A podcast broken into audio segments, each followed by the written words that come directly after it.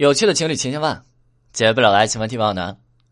之前有跟大家讲过吧，我们每个人内心都有一个小公主，一个小王子，这就是我们内心的阿尼玛和阿尼姆斯啊，也就是女性的一面以及男性的一面。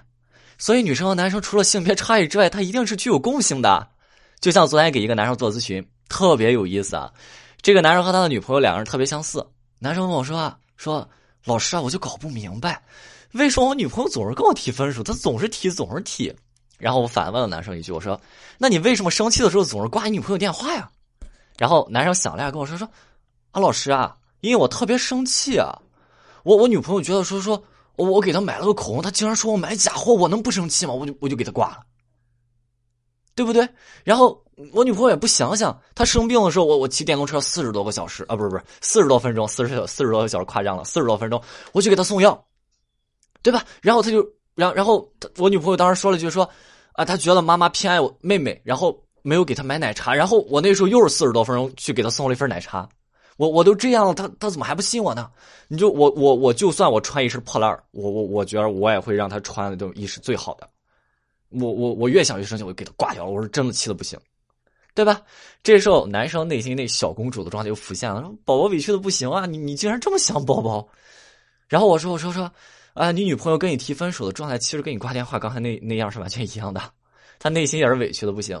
然后我说，我再问你一下，你挂电话的时候，你有没有想着说想让你女朋友来哄哄你，来安慰你？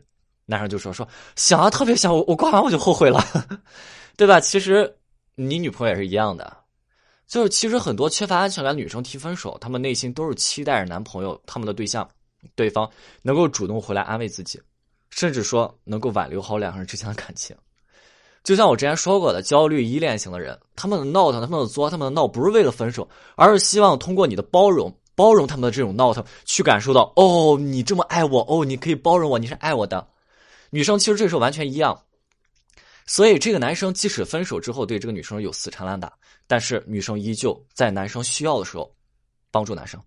依旧留着两个人的联系方式，因为女生也期待着说：“我我希望你也能变好，我希望你能变好之后还爱着我。”这里给大家科普一下啊，如果你们的女朋友特别渴望说，特别渴望有一份真挚的爱情，你发现你们的女朋友，或者说你们的男朋友，男男生也是这样子啊，你发现你们的女朋友、你们的男朋友在原生家庭当中获得的爱他们是不够的，那么这些人，他们就会珍惜之后他们获得的每一份来之不易的爱，这就是你去挽回的一把利器。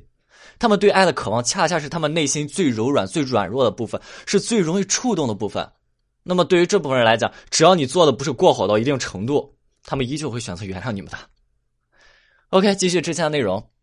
很多人说分手了，但是这些人并不是真的想分手。那很多男生说分手，他并不是真的想分手的。这个内容咱清楚了，对吧？刚刚讲过了。但是咱得清楚，还有一部分人，他们是听不得分手这两个字的。我还记得说以前有这么一个男生，他特别爱、特别爱、特别爱自己女朋友。然后当两个人闹矛盾的时候，就是两个人再好，肯定也有闹矛盾的时候嘛。哪有情侣之间不吵架？哪有夫妻之间不打闹的？对不对？然后两个人闹矛盾了，男生情绪又特别急啊。然后两个人一闹矛盾，这个男生就气的不行，不行以后怎么办？就是叫女生改，女生改点慢，男生就生气，一生气就跑，摔门就走，转身就出门了。哎，然后这个男生也奇怪啊。这个男生奇怪什么？他就想着说说，哎，你看我都被你气跑了。哎，如果你要爱我，你你不是说你一直特别爱我吗？哎，你为什么没出来追我呀？哎，女生没出去，对吧？然后男生跑了几次之后，然后有一次男生就回去问女生，男生就回去问女生啊，为什么你们没出来追我？女生就说说，为什么你每次吵架你要走呢？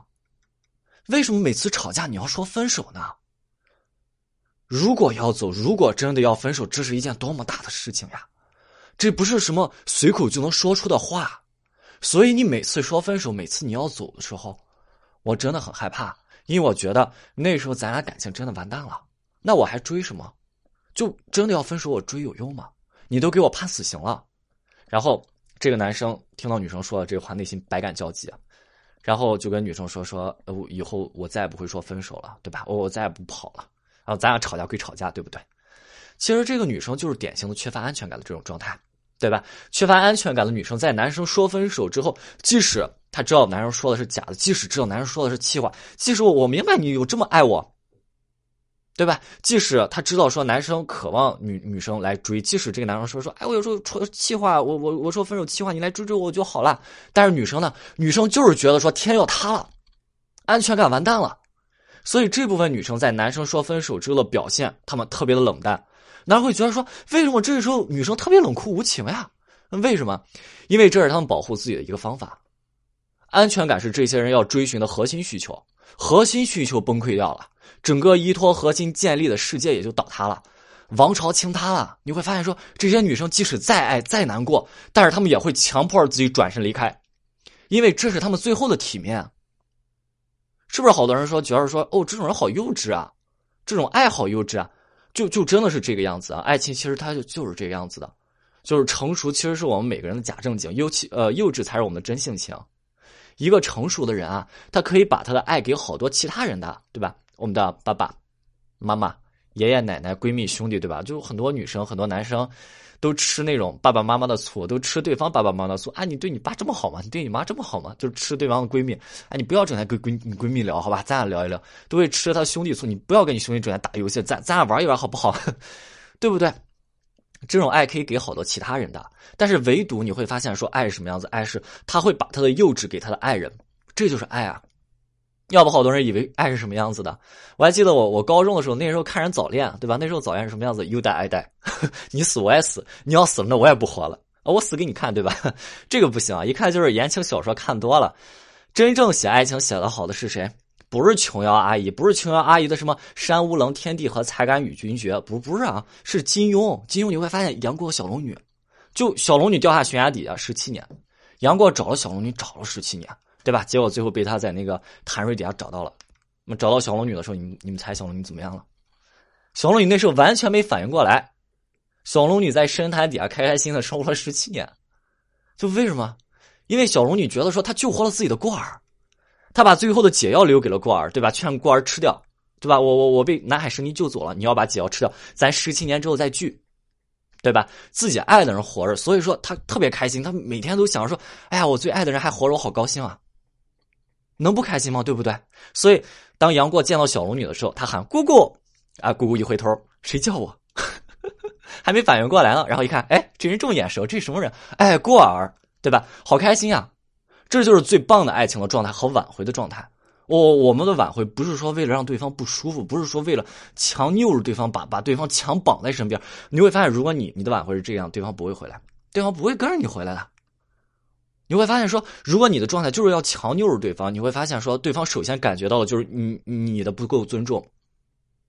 首先，对对方这种感觉就是我我我不被你尊重，我不是一个独立的人，我好难受，我不可能，我不我不能让你操控我，对吧？我我们挽回不要让对方觉得说我勒个去，你是准备跟我同归于尽吗？千万不要让对方这么感觉啊！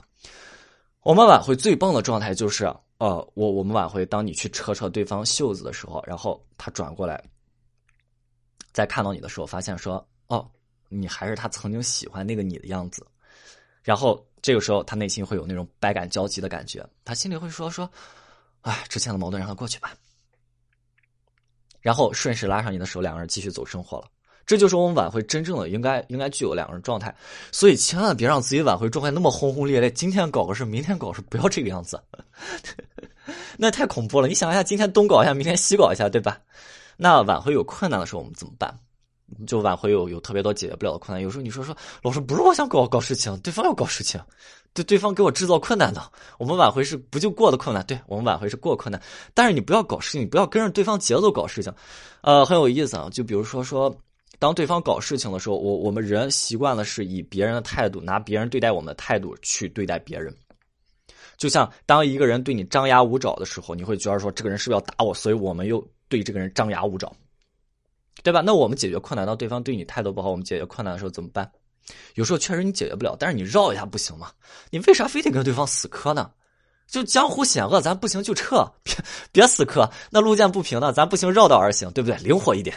就有时候绕过去，不是说 OK，我们不解决这个问题，是你现在不具备这个能力，这个能这个问题，我们是不是可以稍微放一下？很多时候我们挽回可以灵活一点，就比如说当对方说说。你不要再给我打电话！你今天怎么又给我打电话？很多女生很直啊，很多女生就就今天我我就得给他找个理由，我不找理由我觉得不行。但是你会发现，你给对方找个理由又有什么用？对方现在跟你去沟通这些内容，是为了听你这些理由，是为了跟你讲这些道理吗？并不是。其实对方现在做的就是发泄他内内心这些情绪。如果你没有一个去让对方发泄情绪这种渠道，你没有办法去让对方绕过这个内容，就是要强压着给对方强行的塞一个理由，你会发现两个状态也并不好。所以这个时候，OK，我明白他到底要的是什么。他到底要就是我要发泄情绪啊！我现在宝宝不高兴，我觉得说咱俩这个状态联系太频繁了。那我们 OK 绕一下，绕一下就是稍微再间隔两天，多间隔两天，你会发现 OK 间隔两天以后他不这样个量，他觉得说两个人还能再聊一聊，舒适感还能再往前做一做，这就足够了。那就多做一点舒适感，往前走一走，对不对？你想一下啊，你要挽回的时候，你你就一件事，你非得跟你对象挽回对象死磕，对吧？那个时候。你你你怎么整天联系我啊？我没有整天联系你，你看我隔三天隔五天联系你，不频繁啊？你这也很频繁，好烦啊！哎呀，你一定是对我有意见了。你看来来这么好几个回合，能讲得通吗？讲不通，对方发泄出来情绪了没有发泄？这叫做你给对方制造负面情绪，所以这个时候对方状态也特别糟糕。对方状态糟糕，是因为你应对对方状态的不好，给对方制造了这种糟糕的情绪啊。所以很多时候江湖险恶，咱不行就撤，路见不平咱不就绕道而行了吗？不要死磕，不要抬杠，对吧？抬杠不只是说话抬杠啊，有时候做事也抬杠，你别抬杠。所以。很多时候，在对方说分手之后，你别怕啊！你就有的女生特别有意思，男生说说分手，哎，不行不行，不分手。嗯，女生男生说分手不行不行，不分手。你这一抬杠，就两个人这也不行啊。所以你这时候要怎么办？给对方拿出个章程来，别整个人就跟那科学家猜薛定谔的猫是否还活着是一样的。男生就说你走吧，我们分手。然后女生就很多女生又怎么样？虽然不抬杠，就愣那儿了，跟头跟跟个呆头鹅一样，就愣那儿了。愣那儿，他就犹豫啊，他就犹豫说，不知道该上去抱住他挽留他，还是说真的就像男生说的，我乖乖听话，我走，过两天我再来找他。这时候怎么办？你果断一点你你你就想象一下，你自己闹情绪的时候那是什么状态？就是你女生跟男生说：“你走吧，你这你看看人家男生，你看看隔壁小王，你再看看你，你过节不给我买礼物，你你走吧，我现在不想看你，我我先冷静一下，我现在烦，对吧？你闹情绪的时候，你是不是也这样？所以果断一点，你想象一下自己闹情绪时候那个状态。所以如果这个时候你真走了，你真的冷静了，对方这个时候才会想：哦，原来我们的爱情这么不经得起考验，对不对？对方这时候矫情了，爱就是这么矫情，这就是假性分手啊。”假性分手，我们要做的是以情绪去对情绪，你不要拿自己的理性去对对方的情绪。你会发现，说很多假性分手，他死在哪儿了？他就死在那种理性上。你当时上去抱着他也就好了，对不对？很多假性分手，女生说说，我不想看着你，咱俩冷静两天。然后你真的回去冷静了，然后发现说完蛋了，对不对？然后很多假性分手的男男生说说分手了，你走吧，你别站着，我好烦啊。然后你真的走了，然后你会发现说，你当你再找男生的时候，男生表现的更烦了。所以啊，我我们该上去的时候就一定别撒手，我们该稳定的时候就一定别闹腾。OK，今天内容就到这里，我们是清酒，我们下次再见。